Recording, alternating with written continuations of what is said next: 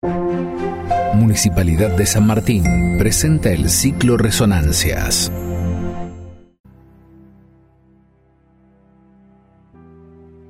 Bienvenidos y bienvenidas a un ciclo muy especial de nuestros podcasts literarios Resonancias.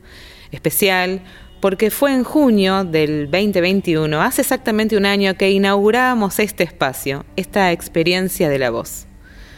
Mi nombre es Andrea Felsenthal del Programa Municipal de Lectura San Martín Lee y junto con Claudia Sichetti del Fondo de Fomento de las Artes Escénicas conmemoramos hace un año los hechos ocurridos en 1956, muy cerquita de acá, en José León Suárez, conocidos a nivel internacional gracias a una obra de ficción del escritor, periodista y militante Rodolfo Walsh. En ese entonces, resaltamos su faceta literaria, leímos tres de sus más famosos cuentos. Este mes, a un año de haber comenzado esta aventura, vamos a escuchar tres de sus piezas periodísticas. En la voz de Manuel Abad, docente de San Martín Lee, yo, Rodolfo.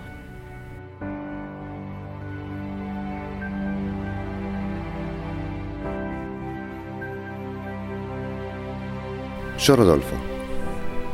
Cuando era chico, ese nombre no terminaba de convencerme. Pensaba que no me serviría, por ejemplo, para ser presidente de la República. Mucho después descubrí que podía pronunciarse como dos jambos aliterados y eso me gustó.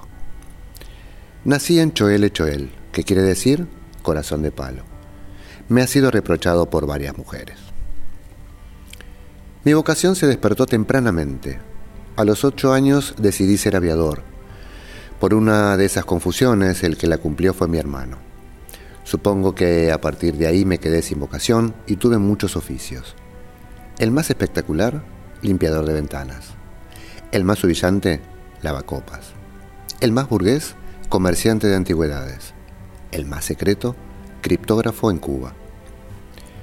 Mi padre era mayordomo de estancia, un transculturado al que los peones mestizos de Río Negro llamaban Huelche. Tuvo tercer grado, pero sabía bolear avestruces y dejar el molde en la cancha de bochas. Su coraje físico sigue pareciéndome casi mitológico. Hablaba con los caballos. Uno lo mató en 1947 y otro nos dejó como única herencia. Este se llamaba Mar Negro y marcaba 16 segundos en los 300. Mucho caballo para ese campo. Pero esta ya era zona de la desgracia, provincia de Buenos Aires. Tengo una hermana monja y dos hijas laicas. Mi madre vivió en medio de cosas que no amaba, el campo, la pobreza.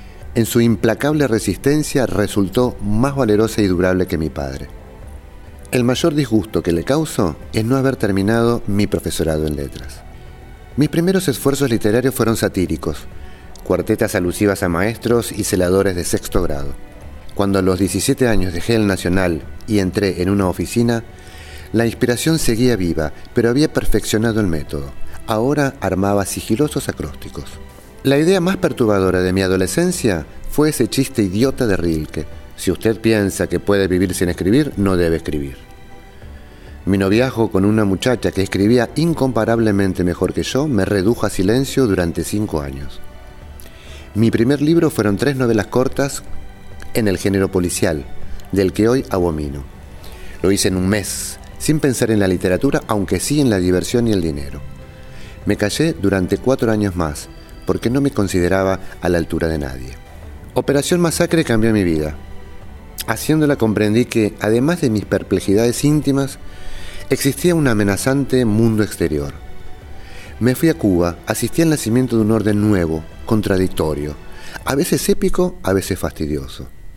Volví, completé un nuevo silencio de seis años.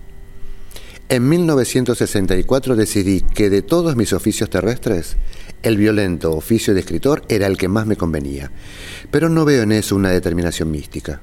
En realidad, he sido traído y llevado por los tiempos. Podría haber sido cualquier cosa. Aún ahora hay momentos en que me siento disponible para cualquier aventura, para empezar de nuevo como tantas veces. En la hipótesis de seguir escribiendo, lo que más necesito es una cuota generosa de tiempo. Soy lento. He tardado 15 años en pasar del mero nacionalismo a la izquierda. Lustros en aprender a armar un cuento, a sentir la respiración de un texto. Sé que me falta mucho para poder decir instantáneamente lo que quiero, en su forma óptima. Pienso que la literatura es, entre otras cosas, un avance laborioso a través de la propia estupidez. Gracias a cada uno de ustedes del otro lado del tiempo y del silencio, que sigue, como desde hace un año, llenándose de estas maravillosas resonancias. Hasta la próxima. Presentó Municipalidad de San Martín. Estado presente.